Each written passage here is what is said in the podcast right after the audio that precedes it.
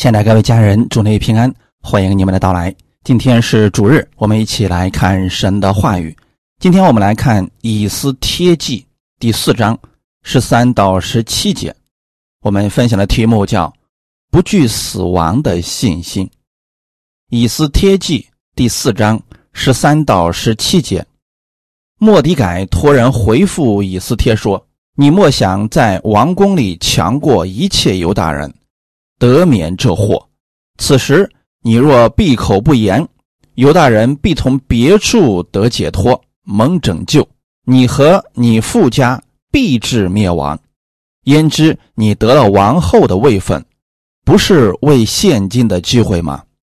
以斯帖就吩咐人回报莫迪改说：“你当去招聚书山城所有的犹大人，为我禁食三昼三夜。”不吃不喝，我和我的宫女也要这样进食，然后我唯力进去见王。我若死就死吧。于是莫迪改照以斯帖一切所吩咐的去行。阿门。我们先来祷告，天父，感谢赞美你，感谢你给我们这个时间，让我们一起来到你面前领受你的话语。我们愿意先领受你的话语，成为我们心中的力量和帮助。这样，不管我们遇到什么样的问题，我们知道你与我们同在。无论我们往哪里去，你与我们同行，你必会帮助我们。在你的话语当中加给我们力量，让我们胜过所遇到的所有问题。今天借着这样的话语，也赐给我们信心和力量，让我们在话语当中生命能够成长，能学会在凡事上依靠你。把下面的时间交给圣灵。你亲自带领我们，使我们每一个人都能得着你的供应。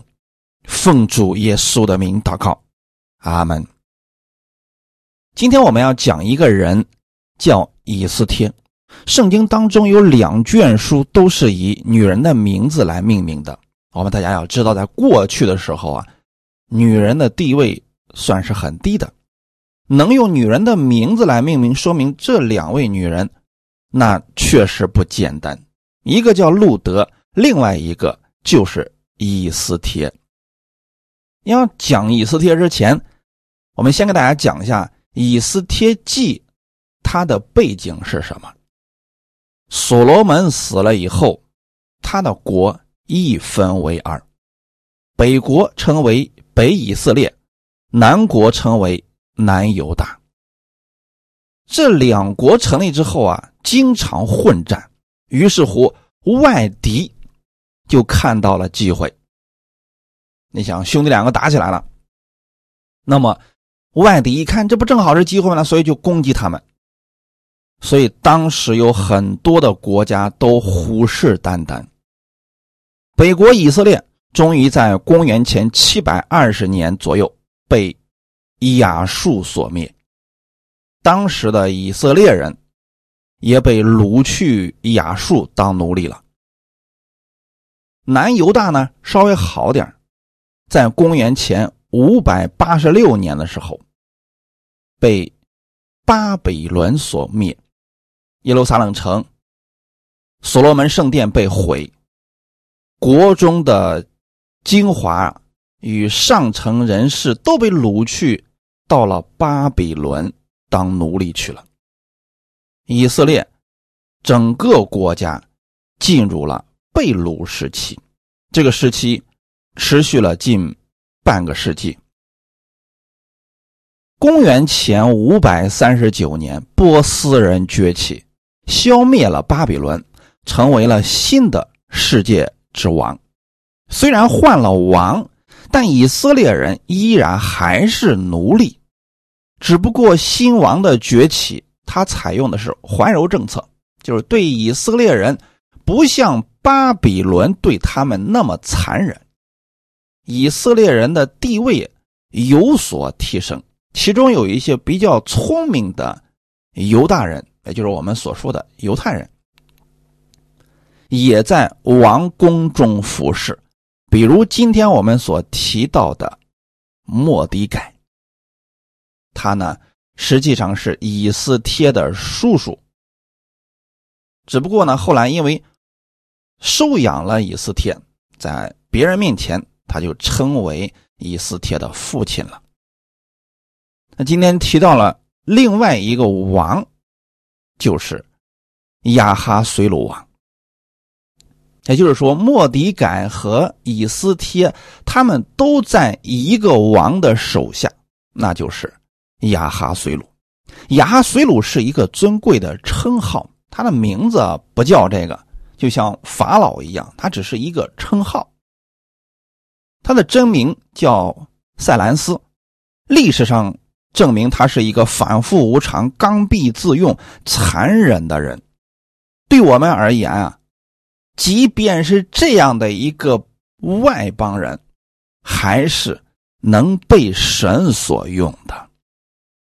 所以在整个以斯帖记当中，我们没有看到神耶和华这样的名字，但是从头到尾，我们却看出了神对以色列的拯救。神为了完成他的旨意。听了百姓的呼求，让王透过一个失眠，将危机转化为生机，这就是最奇妙的。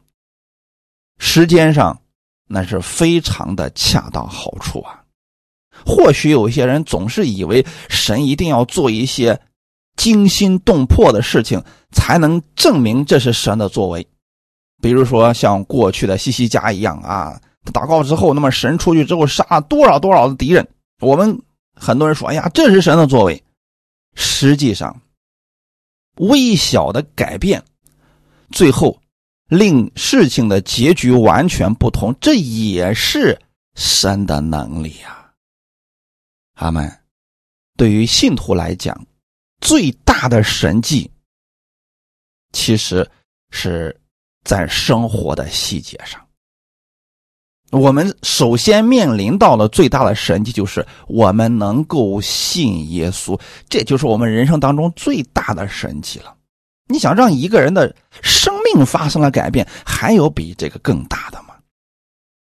那其次就是我们生活当中很多事情上，神帮助了我们。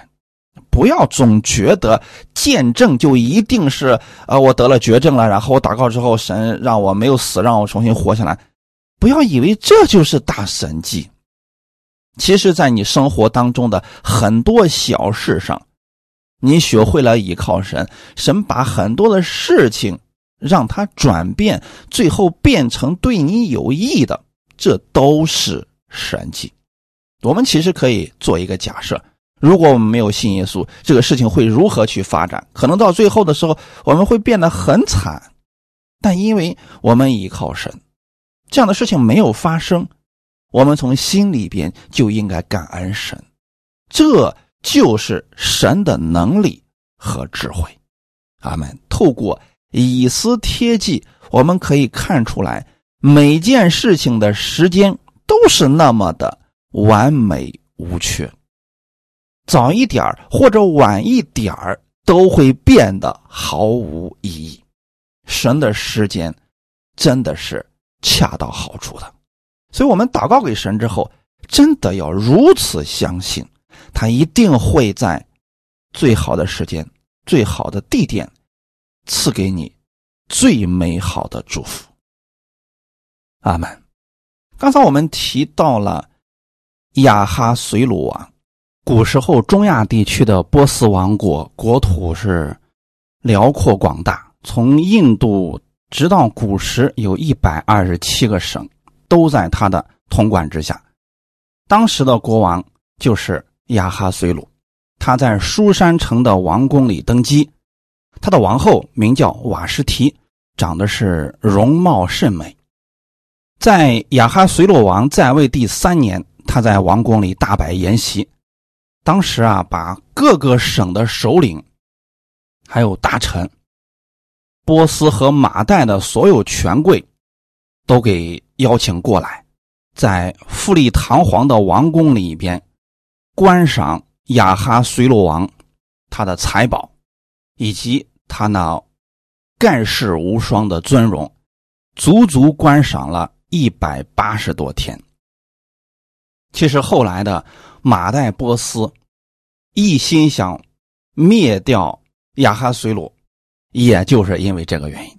现在的亚哈随鲁王所犯的错误，跟当年的西西家是一模一样的，就是喜欢炫富，结果被仇敌给盯上了。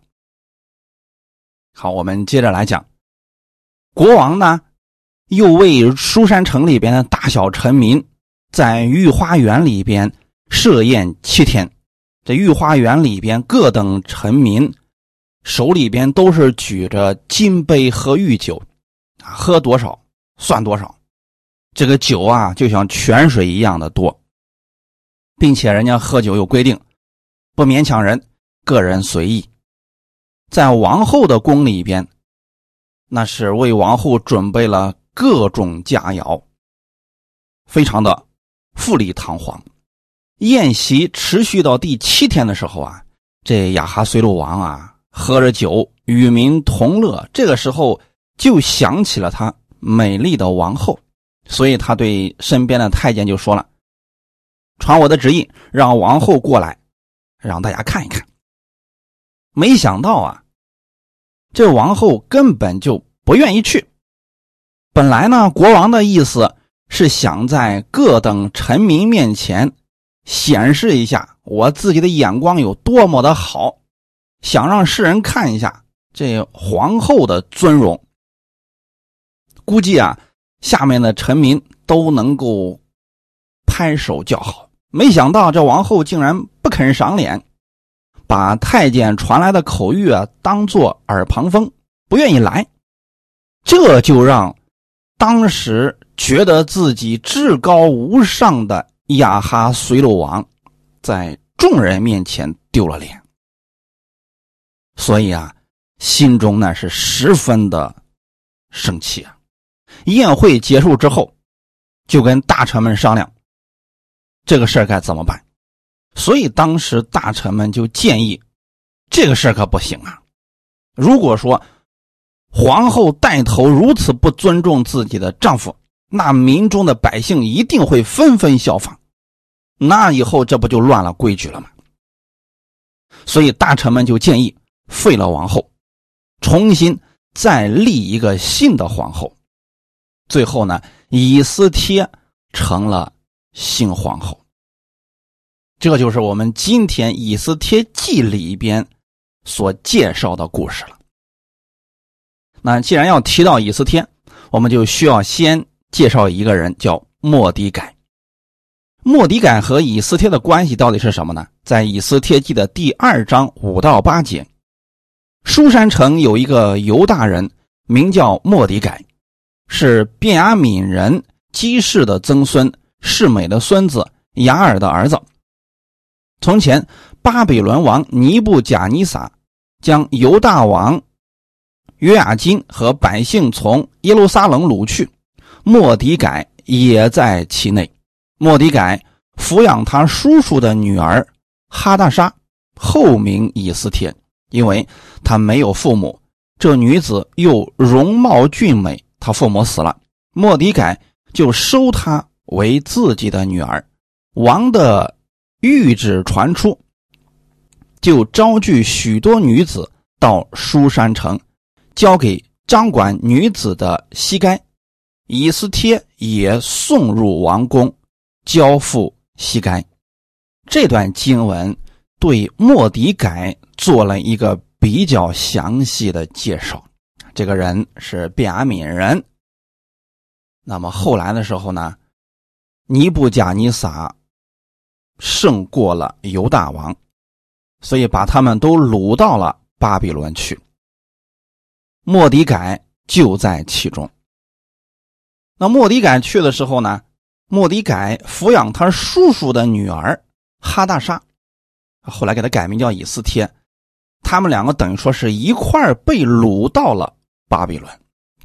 那后来改朝换代以后啊，他们就一直都在一起了。后来呢，莫迪改就收以斯帖为自己的女儿。当时有一位名叫哈曼的阿拉伯人，他是王最受宠信的大臣，与犹大人是世仇啊。他瞧不起莫迪改。这莫迪改呢，也是个直脾气啊，不卑不亢的予以回敬。就是我呢，没必要像其他人一样对你点头哈腰的。这个哈曼啊，就坚持说，我的官比你大，无论什么时候相遇，你都得对我鞠躬。没想到这莫迪改拒绝了，这个事情啊，后来就闹到了王的面前。这王一看，这是两个大臣之间的内部斗争，也懒得管。从此以后啊，两个人的仇恨是愈演愈烈呀，以至于说到最后的时候啊，这哈曼都看不上自己现在所拥有的尊荣了。他就觉得说啊，我拥有这一切。有什么用呢？啊，连一个犹大人他都不愿向我鞠躬，我这一切我都看不上。不行，我这心里生气，我得想办法，一定要把莫迪改给灭了，不行。再到后来的时候啊，他越想越生气，就觉得说不行，如果说只杀一个莫迪改，不能泄我心中之恨，我要把他的整个民族全部都给他消灭了。这就是哈曼到最后他心里边真实的想法。两个人的仇恨，最后变成了民族间的一些仇恨了。可能在今天看来，这件事情根本不值得大动干戈。然而，在三千年前，人们并不这么认为。这哈曼是个危险的敌人。他屡次向王进谗言，使亚哈随罗王对犹大人心生疑虑。你就比如说，哈曼可能就对王说：“你看这群人这么多，都在这城里边，那多危险呐！而且当时有一些犹大人呢，还是比较有钱的。那或许哈曼就说，这些人啊，私藏了很多的财宝。那王。”一定得提防这些人呐。由于啊，亚哈随罗王从来就没有去过大多数犹大人所居住的贫民窟，因为他们是奴隶嘛，那生活条件很差的，那有钱的只是小部分。但是呢，国王没去过呀，所以他就听信了自己的宠臣，啊，认为啊。哈曼所说的那应该差不了多少，轻易的就相信了他，所以哈曼没费什么功夫，就从王那里得着了一道命令，就是把国内的犹大人通通都处死。当时呢，莫迪改知道这件事情之后啊，那真的是心里边十分的痛苦啊。以斯帖也正面临着一个极大的挑战，因为王呢已经三十日没有见他了。在当时啊，亚哈随罗王有一个规定，就是你作为一个后面的女子后宫的人，如果你想见王，必须要得到王的允准。如果你敢私自去见王，那是会被处死的。这对以斯帖来说是有生命危险的，所以当以斯帖听了莫迪改的话，他心里边应该是十分矛盾的。一方面，现在的族人面临到了生死的关头，他不忍心自己的族人被灭绝；那同时呢，他自己。又不知道该怎么办。如果贸然去见王的话，那可能自己就死掉了。所以这个时候啊，伊斯帖应该是左右为难。但他后来终于下定决心去做这件事情。他在做这件事情之前，先进食祷告了三天。经文中描述啊，他是进食。三昼三夜不吃不喝，然后就唯力去见王。他的意思就是说，死就死吧。读到这儿的时候，我们可以感受到以斯帖信心的宣告。他是先预备自己依靠神的心，并把一切都交给神。死就死吧，这不是一句消极的话语，而是真的把一切的结果交给神，证明他没有给自己留退路。这是一种代价，也是一种服侍啊。实际上，世上所有的父母生孩子，都是为了让孩子过得更好。有哪个父母是为了让孩子过得更加的糟糕而是把他生下来的呢？世上没有这样的父母。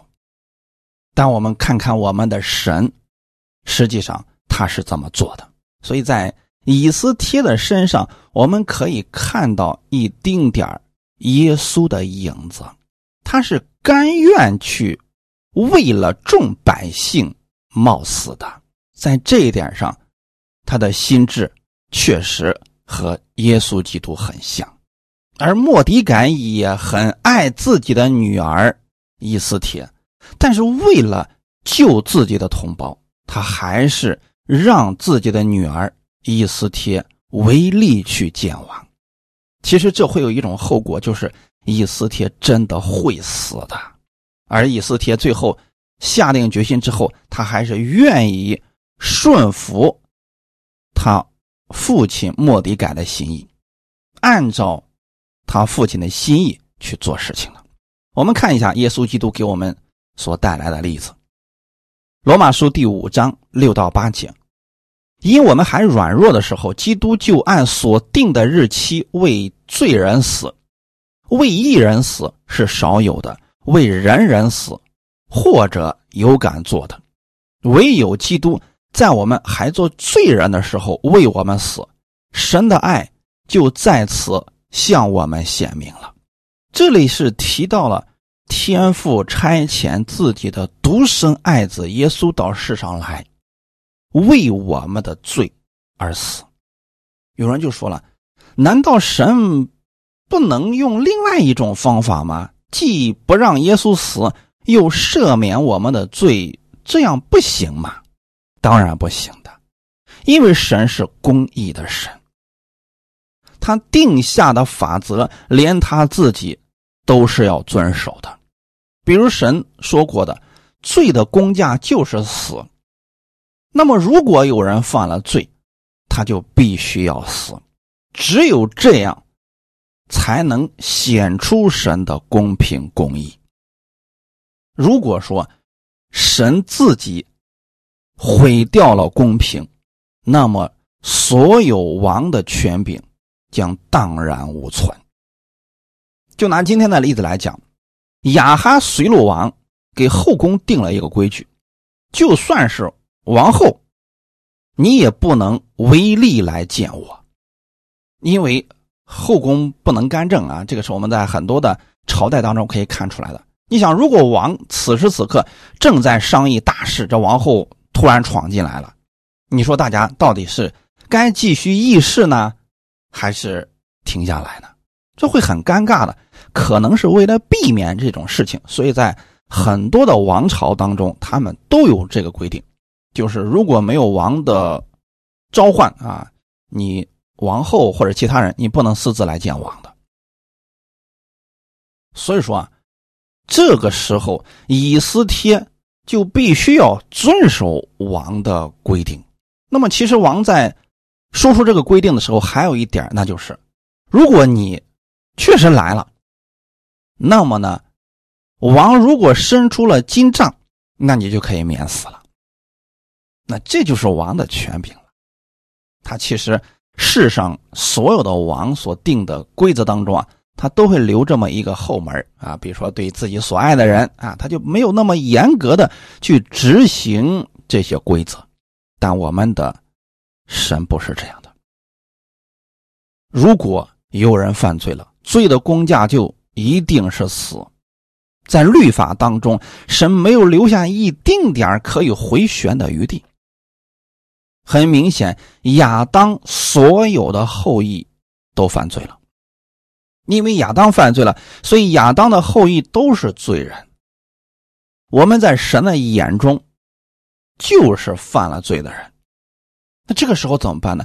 神要想救我们，又要完成他的公义，那只有一个方法，就是无罪的代替我们的罪而死，我们罪就被赦免了。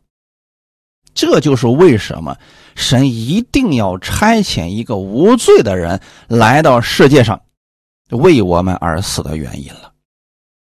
刚才我们读的那段经文里面提到，因我们还软弱的时候，基督就按锁定的日期为罪人死。软弱的时候，一般都是我们犯错的时候，或者说我们的人生失败的时候。我们是罪人的时候，等等，这些都可以称为是软弱的时候。那么好，就在这个时候呢，基督就已经为我们死了。所以，耶稣基督上十字架，这是神给我们的恩典，是他甘心乐意为我们的罪而死的，因为他要代替我们而死，为了让我们能够活下去。就如同今天的以斯帖。他唯力去见王，是为了让其他的犹太人能够活下去。第七节说：“为一人死是少有的，为人人死，或有敢做的。”这是世上的一套标准。这里所说的艺人啊，不是因信称义的艺人，这里的艺人是指为人正直、公平的人。大家称这样的人为义人，不是有义气；而仁人呢，则是偏重于仁爱、善良方面。为义人死是少有的，就是很少有人为了某一个正直的人去死，为他献上生命啊，这个是很少的。为仁人死呢，或者有敢做的。那人是什么呢？这个人很善良，比如说，呃。救济了大家很多的好处，帮助了大家很多的好处，大家觉得哎，这是个好人啊！为这样的好人去死，或者真的有人敢去做的，但是有谁愿意为罪人去死呢？似乎没有，因为是罪人，罪大恶极，名声很糟糕，没有人愿意为这样的人去死，而且世人大多都都觉得这样的人该死，所以。要是有人替他去死，那几乎找不着。但是，耶稣基督在我们还做罪人的时候为我们死，这就是神的爱向我们显明了。有人就说了：“这就是神爱我的证据吗？”没错，在我们还做罪人的时候，基督就为我们而死了，这就是他爱我们的证据啊。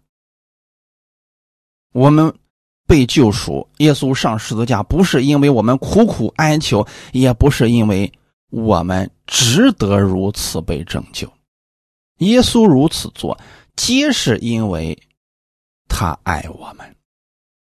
他爱我们的时候，我们都是罪人，甚至有很多人根本不愿意接受耶稣，只是后来的时候，他的心意改变了，愿意接受耶稣。所以，弟兄姊妹。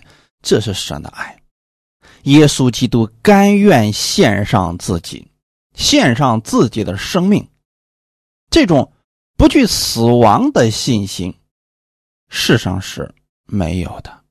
为罪人而死，为一群罪人而死，唯有耶稣做到了。感谢主啊！所以透过这些，我们再来看今天的。以斯帖，你就知道了。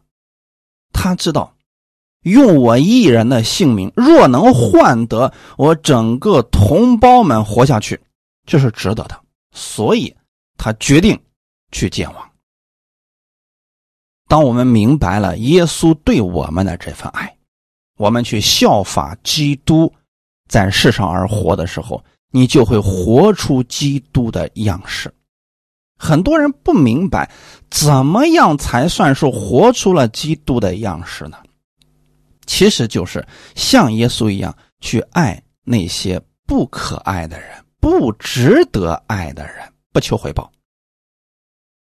如果说你去爱一些可爱的人、一些明星啊、有价值的人了，或者对你过去有很大帮助的，这个谁都能做到。那感恩图报，很多人是可以做到的。但如果让当下的世人去爱那些不可爱的、那些可恶的人，他们是做不到的。那我们是基督的门徒，就要效法基督。为了这些不可爱的人，我们把福音给他们，去爱他们，这就是活出来了基督的样式。本来这个人恨我们、回报我们，我们应该用更狠的招去对待他。但因着基督的缘故，我们选择饶恕，我们选择为他祷告。这就是你活出了基督的样式呀！阿门。不仅仅耶稣是这样。耶稣的门徒也是如此，他们得着福音，不是为了自己享福，乃是为了把福音传出去，让更多的人得着基督的生命。我们看一段经文，《格林多前书》十五章三十一节：“弟兄们，我在我主基督耶稣里，指着你们所夸的口。”极力的说，我是天天冒死。这是保罗的经历。我们先来说一下保罗这个人，他是罗马人。那罗马当时是世界上的最强的帝国。你作为罗马人，你这辈子基本上不用工作了，因为福利那相当之好的，所以很多人花重金要成为罗马人。那保罗一生下来就是罗马人，可是呢？他放弃了自己在世上的这些优越的条件，进入到了传福音的队伍当中。保罗传福音，在那个年代当中是有生命危险的。他如果不去传福音，他这一辈子会过得很安逸呀，因为吃的、住的、用的完全都不发愁的。可是。当他接受了耶稣之后，他得着了基督的生命，他依然的放弃了这个世上所有的优越条件，去传福音。明明知道前面会有危险，甚至会失去生命，但他为了福音的缘故，没有惧怕，还是义无反顾的走上了传福音的道路。那当保罗说。我在我主基督耶稣里指着你们所夸的口，极力的说，我是天天冒死。这话不夸张，真的是这样的。你们读新约的书信，你会发现保罗很多次都差点都被打死了。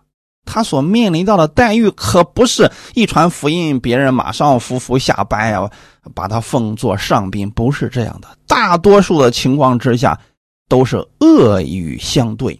大多数的情况之下，都是很惨的。那保罗到底为了什么呀？他为了其他人能得着基督的生命，因为他看到了以后的天国，他看到了神的荣耀，他希望世人都能得着这样美好的生命，得着神最好的祝福。所以弟兄姊妹，我们要对。神的祝福有一个比较明确的概念，很多人认为祝福就是在这个世界上过得好一点，吃的好一点，穿的好一点，呃，被人看得起。如果是为了这些的话，保罗自己就有这些，他完全不用去努力了。耶稣给我们的生命，乃是永远的生命，荣耀的生命，尊贵的生命，不仅仅让我们在世上的时候。能拥有这样的生命，更让我们在来生，我们永远的跟基督在一起。阿门。所以保罗是看见了这一点，所以他不惧生死，天天冒死去传福音。最后也确实为了福音的缘故，他献上了生命，但他没有后悔，他没有觉得自己这一生白费了。可你知道，在这个世界上，很多人。过一生之后，他觉得这一生白费了啊，不知道为什么而活。保罗从来没有这些，他知足了。阿门。当然了，并不是每一个人一开始都有保罗这样的信心和看见。比如说，以斯帖，他一开始就是有犹豫的呀。我们可以设身处地的想想，过去的时候，以斯帖，他毕竟是从家乡被掳到巴比伦去的，那日子肯定不好过呀。那后来，亚哈随鲁王要选新的王后，应该是没有什么特别严格要求，所以呢，美貌的女子都可以去入选。啊，都可以去试一试。当他听到了他父亲莫迪改的话，说你也可以入宫。那很明显，莫迪改他如此做，不仅仅是为了让以斯帖当皇后，他这么做的目的，就是为了在同胞们遇到危难的时候，皇后可以挺身而出。去帮助他们。以斯帖当了王后之后啊，他可能真的日子改变了，地位也改变了，那跟过去肯定是天地的差别呀。过去是奴隶，现在是皇后，衣食无忧。这日子，你现在突然让他去送死，难道谁连想都不想直接去？那一定是没有过这种待遇的人才会如此去说的。以斯帖记第四章十三到十七节。莫迪改托人回复以斯帖说：“你莫想在王宫里强过一切犹大人，得免这祸。此时你若闭口不言，犹大人必从别处得解脱，蒙拯救。你和你父家必至灭亡。焉知你得了王后的位分，不是为现今的机会吗？”莫迪改的这番话等于说。直接惊醒了以斯帖。我们先来看一下莫迪改所说的话语啊：“你莫想在王宫里强过一切犹大人，得免这祸。”莫迪改的意思很明确，说现在我们的民族到了生死的关头。如果你觉得你是王后，你可以免去这祸，你想多了。如果我们整个族人都被灭了，你觉得你能逃脱吗？因为王并不知道以斯帖是犹大人。那如果有一天知道了呢？那很明显，哈麦也是不会放过他的。所以莫迪改这句话语，并不是在吓唬以斯帖，而是说出了一个事实，就是说，你虽然贵为王后，但是我们如果被灭了。你基本上也是逃脱不了的，因为我们是一个整体啊。所以弟兄姊妹，我们应该明白这一点。莫迪改的话，对今天我们所有信耶稣的人来说，都是适用的。你知道，有很多的信徒互相争斗啊，最后让外邦人把他们给消灭了。那当年所罗门死之后，他的两个王国，是不是他们之间就是这样互相争斗？本来都是十二支派，现在分成了两份这两份之间还互相争斗，终于被外族所灭呀！这就是例子呀。可现在你有没有发现，在我们国内有很多的弟兄姊妹之间互相攻击，就是因为观点不合。所以互相攻击，那攻击到最后谁最高兴呢？这些相互攻击的人有没有想过，到底是谁最后得利了呢？一定是魔鬼。魔鬼最希望看到的就是弟兄姊妹不和睦，互相攻击，彼此相恨。因此，我们应该放下什么？教派什么主义的这些想法，只要是信耶稣的，我们都应该本着真理的缘故彼此劝勉。那如果劝了之后别人不听，我们保持我们自己的观点，但不可以相互攻击呀。如果一个国的里的人都不和，那这个国一定最后是消灭掉的。所以莫迪改的话对我们来说极为重要啊！希望那些心中不认识这方面真理的弟兄姊妹一定要警醒，不要分门别类互相攻击了。阿门。莫迪改对以斯帖说：“你不要觉得你跟我们不一样，其实你跟我们是一样的。如果我们被灭了，你。”也难逃此厄运呢，所以莫迪改对以斯帖说：“此时你若闭口不言，犹大人必从别处得解脱，蒙拯救。”这是莫迪改的信心啊！他的意思是什么呢？说你作为王后，你目前是拯救同胞的最佳人选。如果你不愿意，神一定会兴起其他人。其实这就是莫迪改的意思，就说我们这个民族是属于神的。你不愿意挺身而出，神一定会从别的地方兴起其他人来拯救我们。我们相信，我们不会就此灭掉的。这是莫迪改的信心啊！当然了，莫迪改也是不惧死亡的信心。你如果说他惧死亡的话，低个头他就不会有这么多的事情了。他是相信神的人，阿门。因此，弟兄姊妹，在我们看到。我们身边的弟兄姊妹需要帮助的时候，我们能帮助，我们能劝勉，能安慰的时候，你要立刻去做。当圣灵给你一个感动，你要立刻去做，因为如果你不愿意做，神会兴起其他人去做这个事情，那这个赏赐你就没有了呀。你就比如说耶稣的十二个门徒，其中的加六人犹大。其实是神给他一个机会，让他站在使徒的位分上。可惜呢，他不看重这个位分，丢掉了。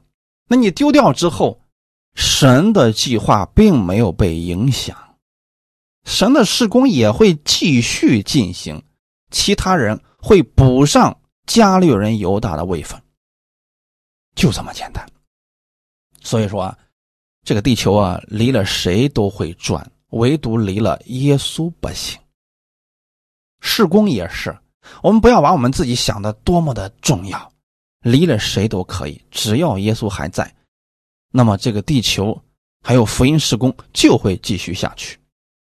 如果以斯帖不愿意挺身而出拯救犹大人，神会兴起另外一个以斯帖一样的人去拯救犹大人。所以莫迪感说的非常的确定，犹大人必从别处得解脱，蒙拯救；你和你父家必至灭亡。焉知你得了王后的位分，不是为现今的机会吗？话说回来，就是说，神恩待你，让你成为皇后，不就是使用你现在的权柄来帮助我们吗？因此啊，神赐给我们的祝福，给我们的地位。其实是让我们有机会的时候可以服侍弟兄姊妹，帮助福音施工啊！要想把自己撇开与信徒不一样，最终他还会被牵连其中的。真言书十六章第四节说：“耶和华所造的各适其用，就是恶人也为祸患的日子所造。”用在今天我们的本文当中就很有意思了。神在不同的位置上放了不同的人，其实是为主所用的。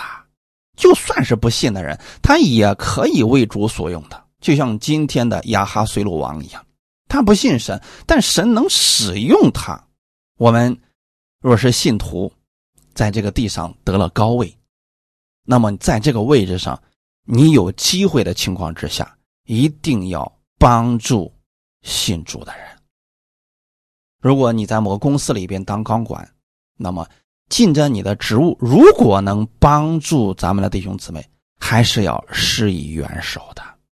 这就是说，神赐给我们祝福，就是让我们在合适的机会可以服侍其他的弟兄姊妹，可以帮助福音施工。如此，我们就等于说参与了神的施工，这在主面前是有赏赐的呀。特别是这种生死存亡的大事，那更是值得我们去做的。如果我们不做，那神会兴起其他人去做的。他们就比如说拿牧师来讲，那牧师是干什么呢？牧养群羊，给羊群们带来灵粮，带来造就的。那如果有的牧者，他自称为牧师，却不愿意牧养群羊，不愿意帮助羊群，那神会兴起其他人代替掉他的。这个在。启示录第一章里面有七个教会，那你就看出来了。如果他们不作为，啊，神会挪去他们，其实就是用后面的人代替他们。不是说他们不得救了，是他们不能再继续的服侍了。所以透过这样的话语，我们可以看今天的以斯帖，就知道了，他明白了这个真理之后啊，他不惧死亡了。当一个人信心预备好了，神就会给他开道路啊！因为以色列不知道后面会有什么样的结果呀。因为去了之后，一定是两种结果：要么被王立刻处死，要么就是王伸出金杖。那以斯帖为什么要进食祷告三天呢？他就是希望神能够做工，让这个王伸出金杖，免于自己死亡。要不然就不用祷告，直接去就完事了呗。所以很多时候啊，当我们心里不确定的时候，我们可以把这个事情祷告给神。祷告完之后，你一定要像以斯帖一样去行动的。那好些信徒是，这个事情我到底该不该做呢？它有两种结果，一种好的结果，一种坏的结果。那我到底该该不该做呢？他一直祷告，一直祷告，就是不去行动，所以他心里心里面也是一直会担心，一直会忧虑。那最好的方式是什么呢？当有两种结果的时候，你不确定的时候，你祷告主啊。我希望我这次可以活着回来，求你帮助我。祷告了之后，你就可以去做了，把这个结果交给神就可以了。阿门。所以，以斯帖他对莫迪改说的话是：“你们一块为我禁食三天，然后我就去，死就死吧。”这是信心的宣告啊，可不是说。你们为我禁食三天，一定要让我活着回来。不不不，不是这个意思。真正的信心是主啊，我把这个结果完全交给你了。如果你让我死，那我就去死好了；如果你让我活，我就活着。这也是保罗的信心呐。保罗在遇到危险的时候，他祷告神：主啊，你若救我脱离这患难，我继续为你传福音。如果说你让我在这次患难当中，你要带我回去，那我感谢你，我。回去我很高兴的。如果拥有了这样的信心，你不会对神失望的。很多时候，很多信徒的祷告是什么呢？主要我就想活着回来，你一定要让我活着回来啊！你一定要让我看到这个结果呀！好，如果他没看到这个结果，他马上说：“哎呀，不信啦，我软弱了，神啊，你到底你怎么这么来折磨我呢？”所以说，弟兄姊妹，真正的信心是把结果交给神，主，我相信你给我的一定是最好的，不管这个结果是什么，我感谢你。所以他带着这样的信心的时候，他往前走，他一定会看到他意想不到的莫大的祝福啊！阿门。所以以斯帖唯力去见王的时候，王没有为难他，乃是施恩于他，向他伸出金杖。那意思就是他不用死了。所以经文当中虽然没有记录神的作为。但是却看到了神对以斯帖的保守，因为神一直都在看顾他的儿女，从来就没有离开过呀。那以斯帖没有死，是不是下面就开始他拯救同胞的计划了？如果死了，就没有下面的说法了，是不是？所以好，以斯帖开始用神给他的智慧，两次。宴请王和哈曼，所以弟兄姊妹，我们不仅仅祷告需要信心，同时我们生活当中还是需要有智慧的呀。阿门。很多的信徒是只有信心，他没有智慧啊，所以莽撞的，最后事情搞砸了。我们来看看以斯帖啊，他两次请王和哈曼，因为他知道，如果在朝堂上贸然开口说王最宠爱的那位大臣的不好之话，王不一定听得进去，所以他要在合适的时机向王来禀报哈曼的阴谋。以斯帖不是一个莽撞的人，他做事有条理、有计划，不急于解决问题，因为他知道时候还没有到。这等智慧就是来自神的智慧。最终啊，哈曼失败了。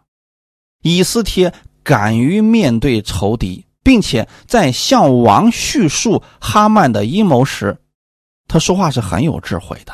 他以一个谦卑者的态度来说明自己的光景和本族人的光景，说明了王与自己的关系。他说的是：“我自己受委屈不算什么，但王的损失是不能够弥补的。”这句话也暗示着他所有的一切都是为了王着想的。那最终呢，王下令处决了哈曼，并把哈曼的一切都赐给了莫迪改。莫迪改也得到了哈曼的家产和地位。以斯帖借着信心还有智慧，挽回了民族的生死，让整个犹大人免于死亡了。所以弟兄姊妹，透过这些事情，我们真的可以看到，神一直都在看过我们。我们对神要有不惧死亡的信心。你放心。如果你的使命没有结束，啊，不可能会死的。当然了，我们还是需要祷告，因为毕竟有担心在里边，有疑虑在里边。我们祷告完之后，就可以去做我们心中神引导我们去做的事情了。路加福音第九章二十三到二十五节，耶稣又对众人说：“若有人要跟从我，就当舍己，天天背起他的十字架来跟从我。因为凡要救自己生命的，必丧掉生命。”凡为我丧掉生命的，必救了生命。人若赚得全世界，却丧了自己，赔上自己，有什么益处呢？那这句话语很有意思啊！很多人不理解，就乱解释这段经文，说：若有人要跟从我，就当舍己，天天背起他的十字架来跟从我。很多人把这个十字架理解为自己的难处、自己生活当中的各种问题、各种罪等等，其实不完全正确啊。这里的意思。如果根据当时的背景来说，耶稣那个时候是大家的眼中钉。我说的大家指的是那些有权有势人的眼中，比如说法利赛人啊、撒都该人啊啊，这些人看不起耶稣，想除掉耶稣的。所以跟随耶稣的门徒，实际上他们也是有危险性的。特别是耶稣死而复活之后，在使徒行传里面记载，那个时代初代教会的时候，他跟随耶稣确实是有。生命危险会被杀头的，好多人因为信耶稣就死了呀。那从这个意义上来讲的话，如果有人要跟从我，就当舍己，天天背起他的十字架来跟从我，那是有生命危险的。那放在今天呢？当然了，我们信耶稣不会死，但是你要知道，信耶稣的时候，我们的十字架，我们给人到底带去的是什么？我们背的又是什么呢？你要把生命给人，你要背起的是别人对你的误解。别人对你的回谤，不要计较这些。为了拯救他们的生命，所以你背起了这些，效法基督而行。啊，们当然不是背起别人的罪啊。耶稣能背起别人罪，我们是背不起的。就是你能不能在别人误解你、毁谤你的时候，你能学会去饶恕他？二十四节说：“因为要救自己生命的，必丧掉生命。”啊，如果说啊。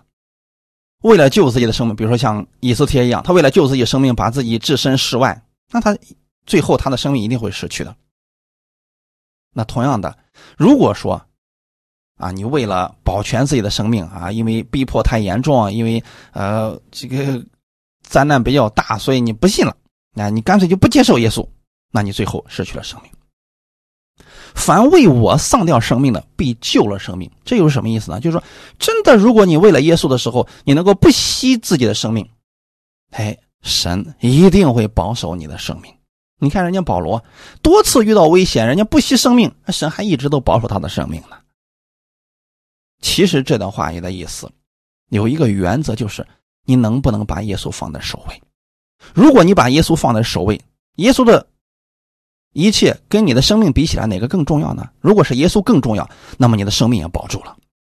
如果有很多人是为了自己的生命舍掉耶稣，不信耶稣，你失掉了生命了。其实就是这个话的意思。